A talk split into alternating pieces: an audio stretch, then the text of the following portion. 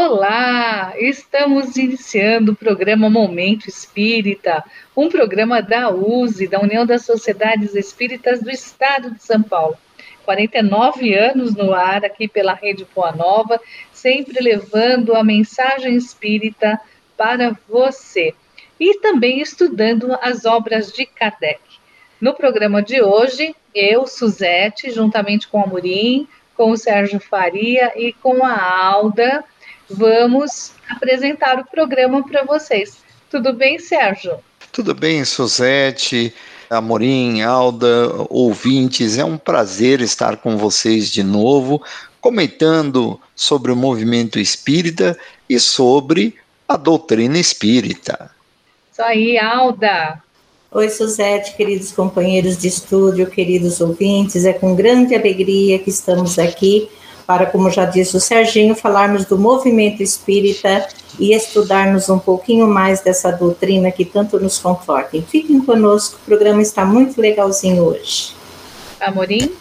O programa certamente está bom e nós vamos ter, inclusive, entrevistas aqui falando sobre livros, né, Suzete? Isso, hoje nós vamos contar com uma participação especial do nosso querido amigo Wilson Garcia, que lançou o livro Ponto Final, o reencontro do Espiritismo com Allan Kardec. Muitas novidades nesse livro. E já vamos entrevistar o Wilson daqui a pouco. Em Espiritismo hoje, nós vamos tratar de um assunto bem interessante que é sobre a divulgação do Espiritismo. A divulgação espírita ela migrou para os meios digitais com essa pandemia. E qual é o balanço que a gente pode fazer depois de um ano dessa transformação? Então, vamos falar um pouco sobre isso. E na sessão Estude Viva, vamos iniciar o estudo de um livro maravilhoso de Allan Kardec, que é O Céu e o Inferno. Para onde nós vamos depois que a gente desencarna, né? Então, esse livro vem esclarecer muito sobre isso, a continuidade da nossa vida. Existe céu, existe inferno, purgatório, tudo isso nós vamos estudar aqui com Kardec no livro O Céu e o Inferno.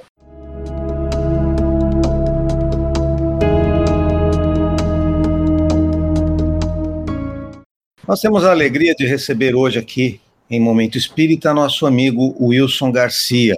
O livro Ponto Final foi lançado recentemente. Wilson, por que esse título do livro? É uma pergunta que tem sido feita e que eu julgo importante. Já me perguntaram ponto final de quê? De fato, é uma expressão que, no caso atual do meu livro, tem dois sentidos. O primeiro de, de encerrar uma época. E o segundo, de sugerir o recomeço de uma história. Ele não significa absolutamente parar a trajetória do Espiritismo e de Allan Kardec. O texto total do título é Ponto Final: O Reencontro do Espiritismo com Allan Kardec. E é nesse sentido que ele tem esse simbolismo de encerrar um período longo em que se disputa a hegemonia junto a Allan Kardec por outras teorias que não são aliadas de Allan Kardec. E a história está repleta de informações a esse respeito. Então, de posse de um material novo, parte dele inexplorado, como cartas de Kardec da coleção do arquivo Canuto de Abril, esse acervo maravilhoso. E parte dessa documentação de material já existente, mas não explorado devidamente. Então, nós percebemos que aquilo que faltava para deixar claro que Allan Kardec fora afastado contra sua vontade da história plena do Espiritismo, essa situação se encerra, porque você chega ao ponto de não ter mais por que discutir teorias que não estão afetas, que não foram desenvolvidas, que não foram trabalhadas por Allan Kardec. E, pelo contrário, teorias que são contrárias aos fundamentos que ele colocou para o Espiritismo. A principal dela, mas não só, é a disputa que vem desde os anos 1866, com Kardec ainda vivo, após o lançamento da obra de João Batista Rustang, chamada Os Quatro Evangelhos, tendo por subtítulo A Revelação da Revelação. Então, essa situação que se formou já ao tempo de Kardec, encontrou eco, mas entrou em descaso, ela desapareceu ainda na França, posteriormente Allan Kardec. Por volta de 1880, já não se falava mais na França na obra de João Batista Rousseau. Mas com a vinda para o Brasil dos livros básicos de Allan Kardec, desde o primeiro, Livro dos Espíritos, que aqui chegou por volta de 1863, 65, vieram também junto à obra de João Batista Rousseau, que aqui ganhou impulso. Então, eu já havia tratado deste tema em 1980, com o meu livro O Corpo Fluídico, mas estava incompleta a documentação a esse respeito. E essa documentação surge com uma parte delas ainda no Rio de Janeiro, por volta de 1870, e parte vindo com as cartas de Allan Kardec, que são agora, como todos sabemos, trabalhadas para serem publicadas através do Centro de Documentação e Obras Raras da FEAL, e que já podemos ter acesso a partes delas são importantes para complementar a documentação que deixa claro que o compromisso de hoje é retomar Allan Kardec tal qual ele foi transmitido em suas obras básicas a partir da primeira de 1857, que é o Livro dos Espíritos. Muito interessante, Wilson. Qual a importância que você atribui às cartas de Kardec na recuperação da história do Espiritismo? A importância que ele mesmo previu e que o Paulo Henrique Figueiredo deu mostra disso no seu livro Autonomia, de grande importância para a compreensão do contexto e dos fundamentos morais da autonomia que Kardec imprimiu em suas obras, essas cartas confirmam o que o próprio Kardec disse que seria no futuro, essas cartas que ele colecionava, a parte grande delas, milhares delas, seriam um ponto, um acervo luminoso para a história do Espiritismo, porque ali é Kardec tratando de assuntos particularmente com vários dos seus correspondentes em várias partes do mundo. E com relação ao tema específico, esse volume de cartas traz algumas em que ele deixa claro que ele acompanhou desde cedo o trabalho de Rustang, embora à distância. Rustang estava em Bordeaux, e ele em Paris, a 500 quilômetros de distância, mas havia uma troca de correspondências, algumas com Rustam, mas outras com outras pessoas, outros médios da região de Bordeaux. E ele acompanhava a distância e, portanto, essa evolução, digamos assim, esse progresso dessa obra, quando surgiu, não lhe trouxe surpresa, mas lhe trouxe desgosto porque ela aparecia de uma forma que pretensamente buscava se integrar na obra maior do Espiritismo que estava nas mãos de Allan Kardec. Então, essas cartas elucidam fatos, desmontam teorias construídas para tentar afirmar a ideia equivocada, totalmente contrária, de que Rustang e Kardec são o mesmo trabalho. E também desmontam pelo fato de serem totalmente contrárias umas às outras. O que aconteceu é que o Rustak se serviu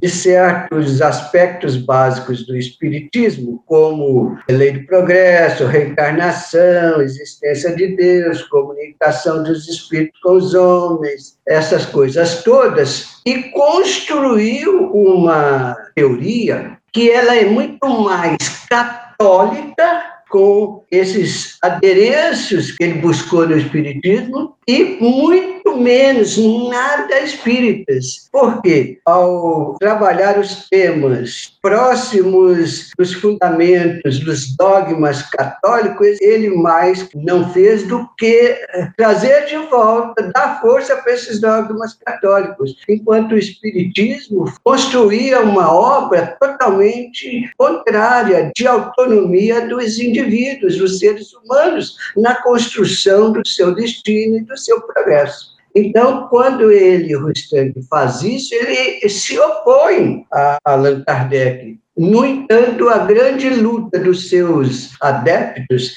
que não foram em grande quantidade, mas que foram aguerridos, era manter esta questão como sendo parte indissolúvel do Espiritismo.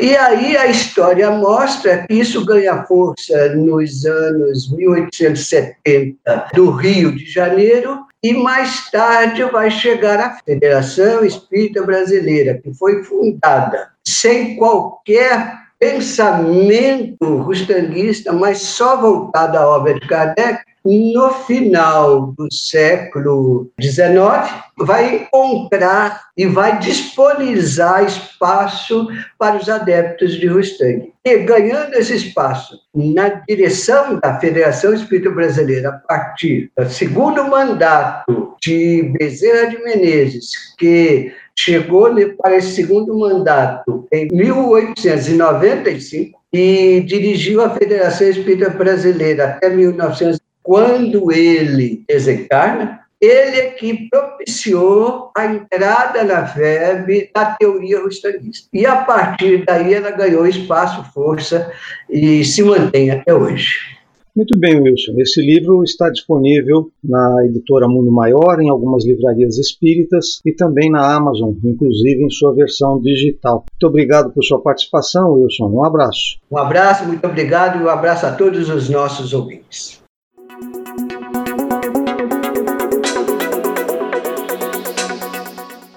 Entrando agora na sessão Espiritismo hoje, onde a gente sempre trata de um assunto da atualidade, vamos falar hoje sobre a divulgação do Espiritismo. Nesse momento de pandemia, a divulgação espírita migrou para os meios digitais. Nós estávamos até conversando fora do ar sobre como que nós estamos participando mais das lives, das palestras de outros centros e quanto isso nos fez crescer, inclusive com pessoas de todas as partes do mundo estamos participando e conhecendo novos amigos e veio toda essa transformação. Sérgio, essa transformação, na sua opinião, foi positiva? Suzete, eu acho que foi muito positiva, extremamente positiva. Eu vou justificar. Num primeiro momento, veja só que interessante nós tivemos a sensação que agora vai parar tudo. Paramos as reuniões, as pessoas não podiam mais ir, não podiam se encontrar.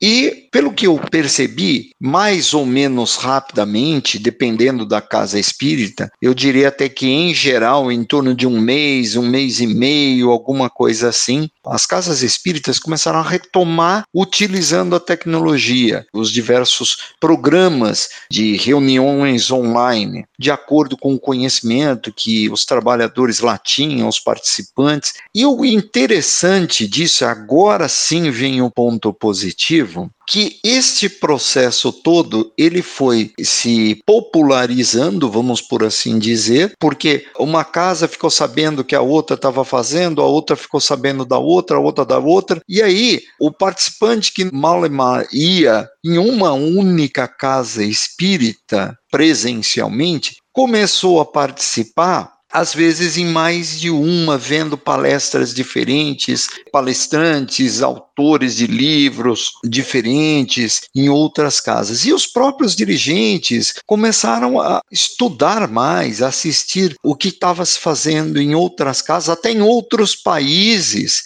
e frequentadores que jamais nós esperávamos alcançar, porque tem gente de diversas cidades participando, não só na Casa Espírita da qual eu faço parte, mas também diversas outras casas espíritas. Antes nós atingíamos a nossa comunidade ali por perto, no bairro. Hoje são bairros mais distantes, cidades distantes e até nós já tivemos mais de uma vez pessoas de outros países em algumas das nossas palestras. Então, eu posso dizer que foi muito positivo. O movimento espírita gerou uma grande troca de informação, de conhecimento entre si com a pandemia. E aí, até vai a minha opinião, eu acho que é algo que nós não podemos abandonar, isso não volta atrás, não devemos abandonar, é um desperdício, é a mesma coisa que dizer a todas essas pessoas que não podem comparecer presencialmente, ó, muito obrigado, valeu, não vai ter mais. Então, nós não podemos fazer isso, assim como também é importante, é interessante, recebemos os companheiros presencialmente, quando a pandemia acabar, abraçar os companheiros. E como vai ser feito isso? Isso eu acho que é um processo a se discutir, a se aprimorar, cada um nas suas casas e ao mesmo tempo trocando para que a gente junto vá aprimorando em todo o movimento, como assim foi quando surgiu a impossibilidade da reunião presencial. Como nós estávamos comentando antes de iniciarmos o programa, a Aldo e você participam de um centro espírita na Vila Maria, em São Paulo. Nós participamos de um centro espírita lá no Ibirapuera. E as nossas reuniões batem os dias. Então, quando nós estávamos no presencial, nunca dava para nós irmos a um centro conhecer o outro. E aí, com essa pandemia, como nós estamos online, a Alda participa do nosso centro, nós participamos do centro de vocês, a gente participa com outros centros aqui de São Paulo durante a semana, pessoas de fora do Brasil, pessoas de fora fora de São Paulo, fora da nossa região, que participam conosco. E sem contar também que, principalmente aqui em São Paulo, que é uma grande metrópole, onde a dificuldade de locomoção é muito grande, principalmente nos horários das reuniões noturnas, através do virtual facilitou muito nós trazermos palestrantes que outrora nós tínhamos essas dificuldades. Então, hoje nós convidamos pessoas que estão em Salvador, que está no Paraná, que está em outros estados, e eles estão conosco através das nossas lives, fazendo suas palestras, a gente se deliciando em aprendendo com eles e isso é muito prazeroso. O presencial faz falta? Faz, é lógico que faz. O calor humano, o abraço, o contato, olho no olho, tudo isso faz falta. Mas a internet nos abre um campo de divulgação e de contato muito maior que a gente tem que valorizar e tem que compreender que estamos numa nova era e que ela faz parte do nosso dia a dia agora. E também é importante lembrarmos que através dessas reuniões virtuais, muitas pessoas que tinham certos receios de acessar a internet, de participar, estão começando a perder esse medo, estão adentrando as nossas reuniões, estão todos felizes porque já conseguem acessar, já conseguem participar, ligam o microfone, ligam a câmera, já fecham o microfone, então estão aprendendo. Eu acho que está sendo positivo demais tudo isso e, como já disse o Serginho, é um novo caminho que está surgindo, paralelo ou à frente do que nós já tínhamos antes e que só vai trazer benefícios para todos nós, sem sombra de dúvida. Espiritismo tem um alcance agora muito maior, tem uma facilidade de chegar a lares, a corações, de uma forma muito mais rápida e objetiva do que antes. Deixa eu só dar mais um pitaco aqui, Suzete. Um outro ponto importante que ocorria, quantas vezes, eu imagino que lá no Luiz Ismael vocês vivenciaram isso, pelo lado do Gabi nós vivenciamos, e eu tenho certeza que todas as casas espíritas também, quantas vezes nós tínhamos palestras fantásticas, excepcionais, e que a gente falava, puxa vida, a gente não gravou poderia ter gravado, poderia ter feito. Hoje não. Hoje a palestra naturalmente é feita no Zoom, no Google Meet, no que quer que seja, e o pessoal já grava, já disponibiliza o link no YouTube, e aí, naturalmente, você às vezes perdeu aquela palestra, foi uma impossibilidade, um problema que você tinha, e minutos depois que acabou, ou, ou no dia seguinte, ou sei lá, na semana seguinte, você tem o tempo, você vai lá, vê, resgata aquele conhecimento, ou mesmo, eu já fiz isso, tá, Alda? Eu já voltei em palestras é, é, anteriores do Gabi, fui lá e anotei coisas que na hora eu só queria prestar atenção, não ia parar para anotar coisa alguma. Ou seja, acaba sendo um acervo também disponível para as pessoas.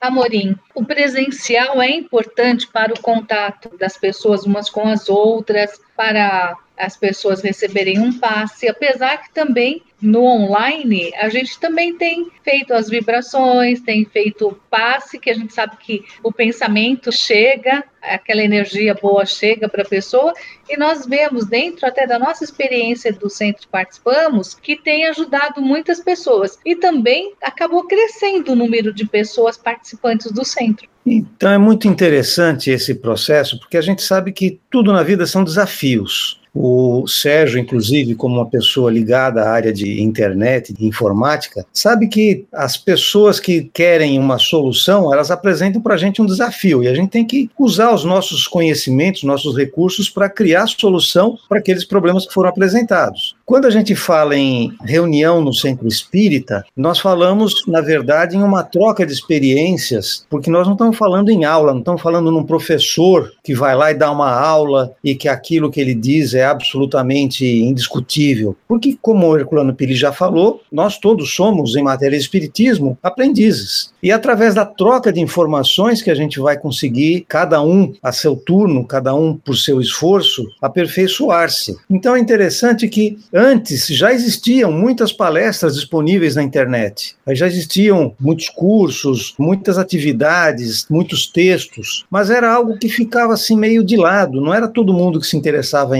verificar aquilo, em buscar aquelas informações. Como agora, por causa da pandemia, que não é uma coisa boa, fique muito claro, mas por causa da pandemia se apresentou um grande desafio, como já foi falado, que agora nós não podíamos mais nos encontrar pessoalmente, a solução, evidentemente, foi partir para uma solução eletrônica. Que olhem bem, a gente fala em virtual porque nós não estamos olhando do lado da pessoa, podendo tocá-la. Mas na verdade não é uma reunião virtual, é uma reunião real, porque nós estamos ao vivo, trocando informações. Apenas não estamos no mesmo ambiente físico. Então, são reuniões reais por um meio que se convencionou chamar de virtual todo esse processo tem que continuar. Inclusive a USE, que foi uma das primeiras instituições a chamar atenção para essa possibilidade e disponibilizou para os centros espíritas, mesmo os não ligados à USE, fazer parte desse processo, e isso desencadeou toda essa busca por mecanismos de comunicação. A USE, através de tudo isso, já colocou inclusive em discussão essa questão que é a nossa continuação das atividades eletrônicas em conjunto com as atividades presenciais já existe um conjunto de documentos a esse respeito, dando algumas orientações. É claro que cada casa terá que examinar as suas condições, as suas possibilidades, mas é algo muito simples, porque basta a pessoa dispor de um televisor, um pequeno computador, que pode inclusive ser das pessoas, não precisa nem ser do centro, leva no dia, conecta naquele televisor, todo mundo enxerga o que está acontecendo na internet. Nós não apenas podemos manter as pessoas que estão nas casas participando daquele grupo que está ali no centro espírita, como nós podemos ter um orador, um coordenador de reunião que não esteja naquele momento presente fisicamente, mas que está participando ativamente daquele grupo coisa que antes era impossível, porque nós só tínhamos a realização local. Então, sem dúvida, nós temos uma grande ferramenta, uma grande oportunidade na mão. É verdade, a gente não pode imaginar que só os espíritas fizeram isso. Todas as doutrinas, todos os tipos de cultura avançaram sobre a internet. Então, nós precisamos de qualidade. Porque se nós fizermos de má forma, se nós não tivermos cuidado na nossa execução, é claro que nós não vamos atrair as pessoas, não vamos fidelizar as pessoas ao nosso estudo. Então é preciso, mais do que nunca, cuidado e qualidade nesse trabalho, Suzete. Fica aqui a nossa sugestão para os centros espíritas pensarem, amadurecerem, trocarem com seus parceiros a ideia de manter o online junto com o presencial quando voltarmos às nossas atividades normais. Que acredito que ainda vai demorar um pouquinho. Depois que todo mundo estiver vacinado, com todos os cuidados ainda, aí isso pode acontecer.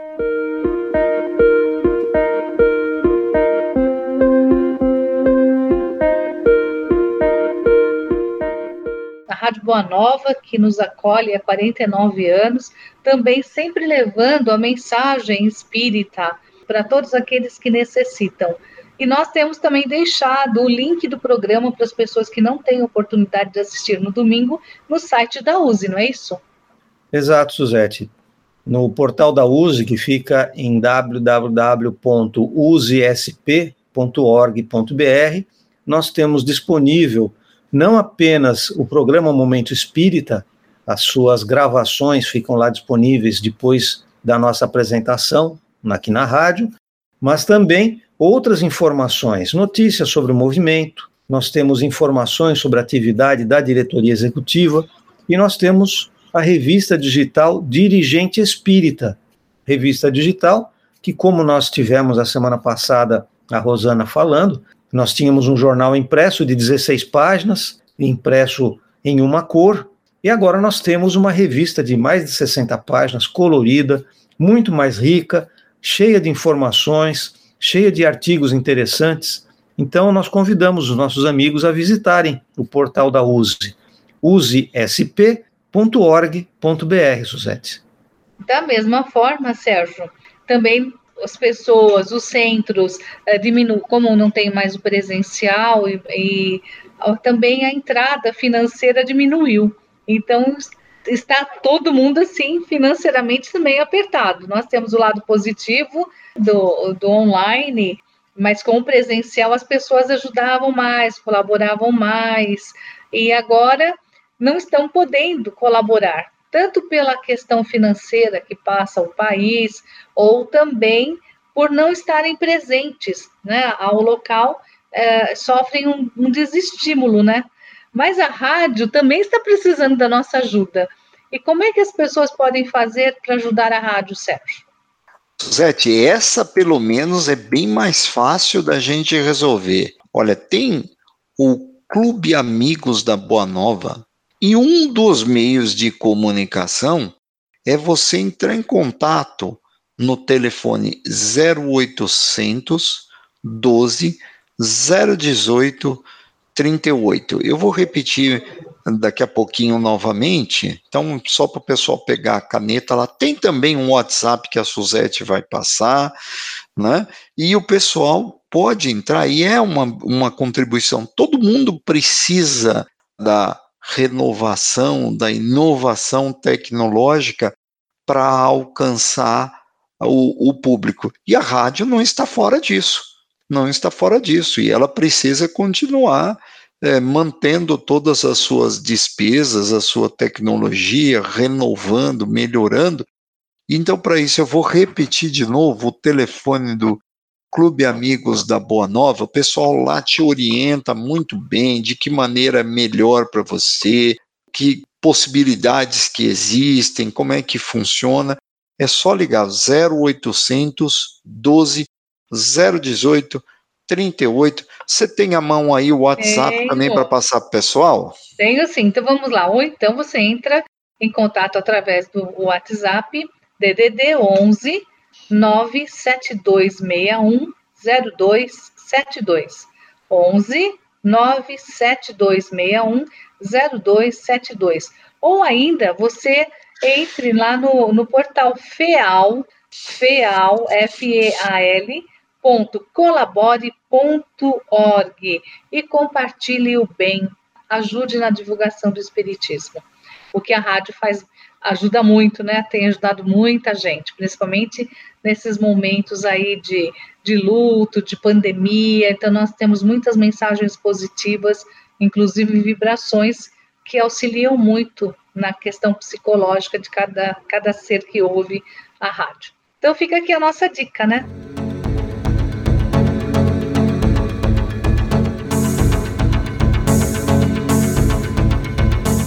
E agora, vamos estudar?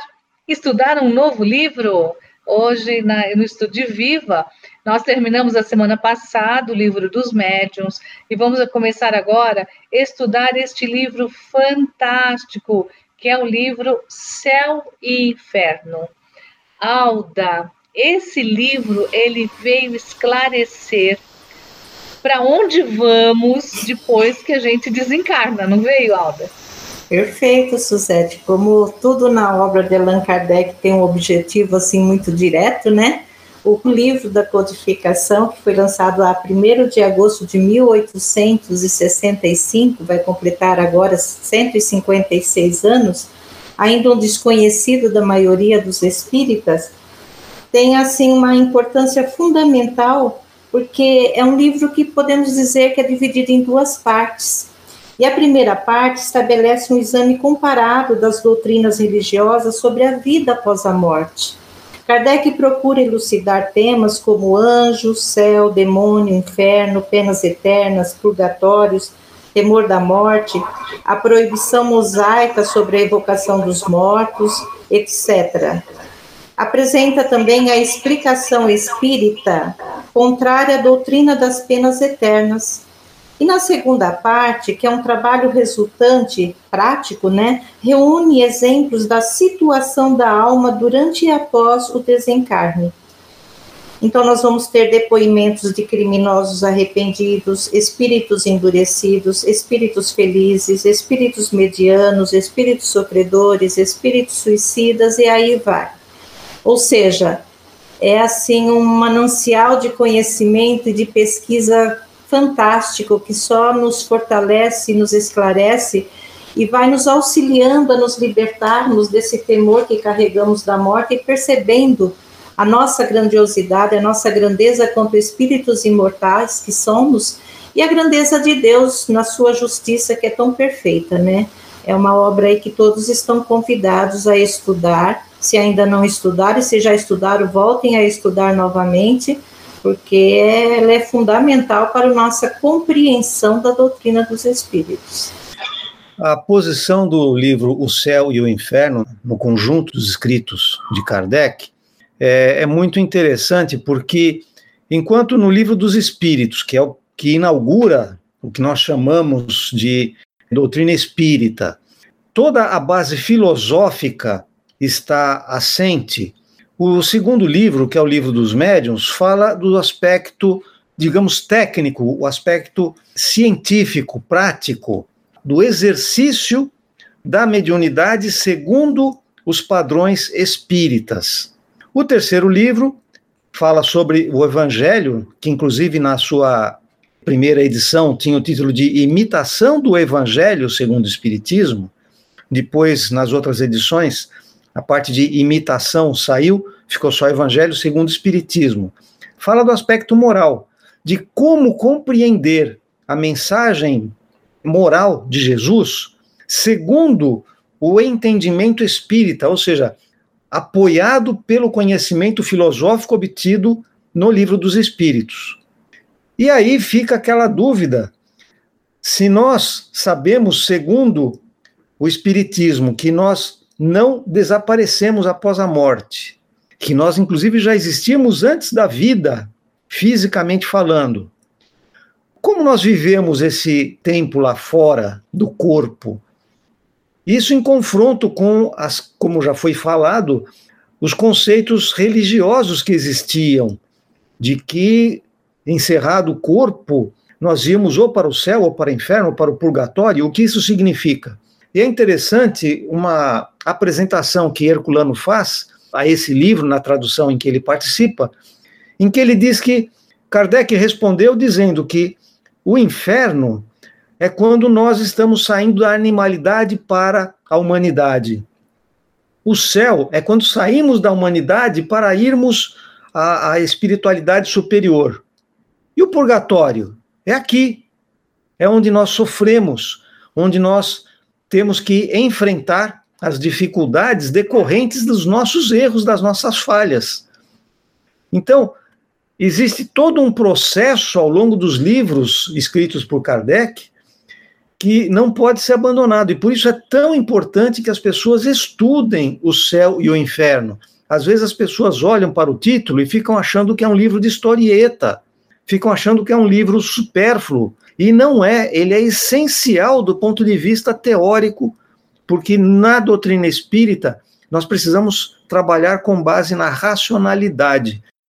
E eu tenho certeza que o Sérgio tem alguma coisa muito importante a dizer a esse respeito da racionalidade na doutrina espírita, né, Sérgio?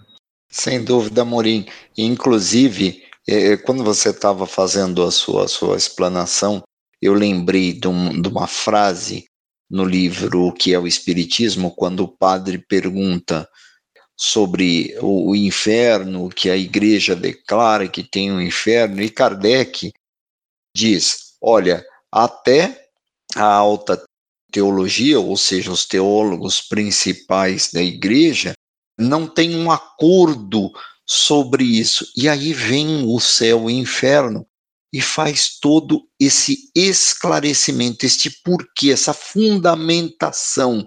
O que é, o que exatamente entende-se uh, uh, do o inferno, porque se diz que não, não há um inferno, o que é exatamente tudo isso, e isso é, inclusive, é, com toda a lógica muito particular do espiritismo, da filosofia espírita, e mostrando, inclusive, que, na verdade, esse processo que as religiões se utilizam uh, para controle, como o próprio exemplo lá do livro que é Espiritismo diz, para controle das pessoas, não funciona. A pessoa faz o, aquilo que, que ela bem entender durante a vida e depois diz assim: estou arrependido, estou arrependido, peço perdão, etc. Tal, e desencarna. E, e, na, e no céu e inferno, onde é detalhado muito bem todo esse processo, e mais, não só teórico, meu querido Amorim, mas inclusive os exemplos, que vêm lá os companheiros, os espíritos, e dizem, olha aqui, eu, eu sou fulano, eu vivi desta maneira, ao desencarnar me aconteceu isso, né? eu estou em tal situação, as coisas que me aconteceram na minha encarnação foram decorrentes desses ou daqueles atos meus. Você vê que, além do, da própria fundamentação, tem esse, esse, essas mensagens, detalhe, mais, muitas mensagens sobre. Ah, o, o, não, não exatamente o mesmo tema, mas a, a mesma questão, a questão do, do, do do sofrimento, a questão dos espíritos felizes, exemplificando e mostrando que não é um caso isolado, não foi só o, o, o espírito é, do, do senhor Jobardi, não foi só o espírito é, X ou Y, né? Isso é muito interessante para que a pessoa leia a parte teórica, reflita bem, que eu, eu sempre falo, Olha, se você quiser estudar, isso não é uma opinião minha, é, Alda, Morim, Suzete. Se vocês pegarem a Suzete, que tem experiência na área educa da educação, sabe bem disso. Os, os, grandes educadores sempre digam: você quer estudar, não adianta você simplesmente ler. Lê, anota, revisa, volta naquele ponto, anota as, as questões principais, veja se elas leia de novo para ver se elas são esclarecidas, né?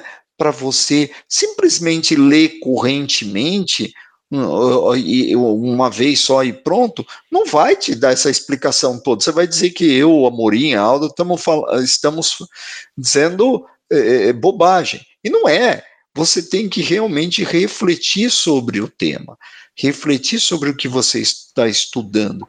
E eu garanto a vocês que é um dos livros que trará um, gran, um grande esclarecimento, com muita racionalidade. Foi muito bom você falar dessa forma, Sérgio, a gente costuma dizer que os livros de Kardec não devem ser lidos, eles devem ser estudados, porque para estudar significa você debruçar-se sobre o texto, procurar extrair do texto mais do que a superfície das palavras. E espiritismo se aprende aprofundando-se nas questões.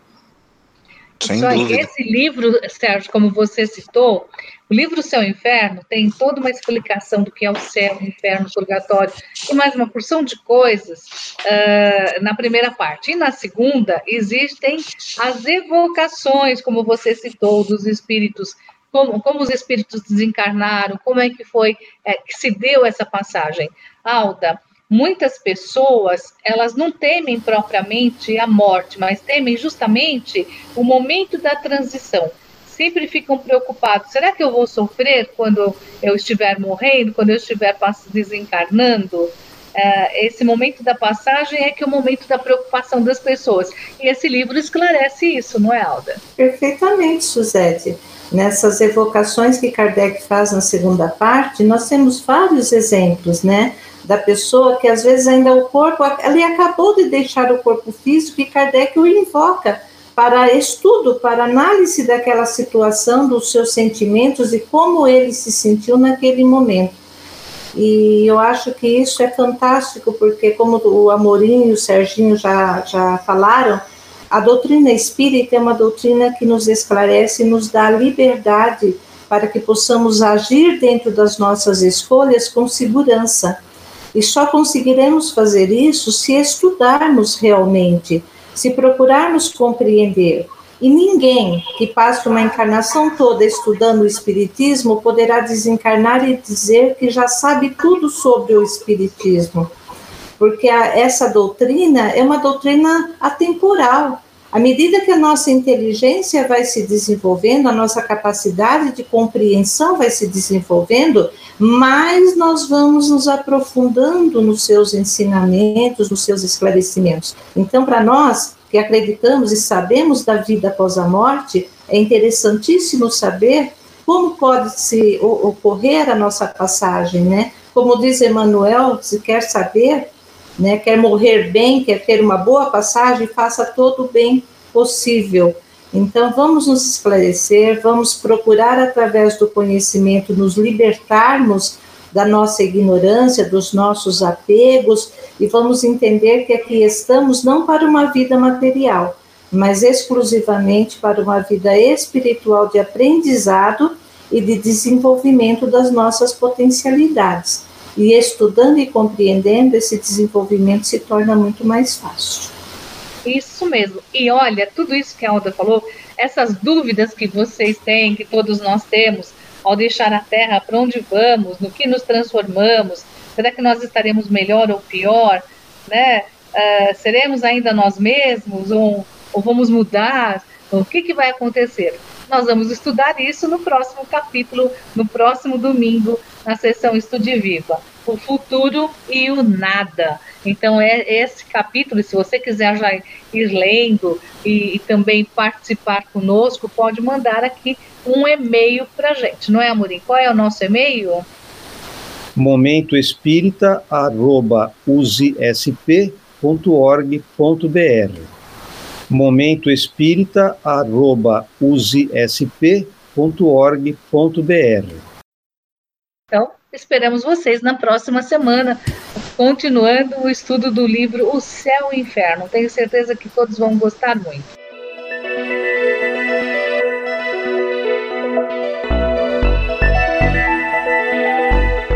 E chegamos ao final do nosso programa. E agradecemos imensamente a sua audiência, você ter ficado conosco nesse horário de almoço, ter deixado a gente entrar na sua casa enquanto você estava almoçando com sua família. Muito obrigada aí por participar do nosso programa. E vamos às nossas despedidas, Sérgio. Suzete, foi um prazer estar com todos novamente, uma ótima semana e estudem a doutrina espírita. Vocês, todos nós, só temos a ganhar com isso. Forte abraço a todos. Alda. Queridos ouvintes, Suzete, Amorim, Serginho, meu abraço fraterno a todos e o convite para que vocês fiquem conosco nos próximos programas. Vamos adentrar as páginas do livro Céu e Inferno juntos e juntos compreendermos um pouco mais essa maravilhosa doutrina. Muita paz. Amorim? A Alda já fez o convite. Continuem conosco estudando. É muito bom estudar. Um grande abraço a todos. Eu também, Suzete, quero deixar aqui um grande abraço a todos. Um beijo no coração de todos. Se cuidem, tenham uma ótima semana e continuem aqui com a programação da Boa Nova.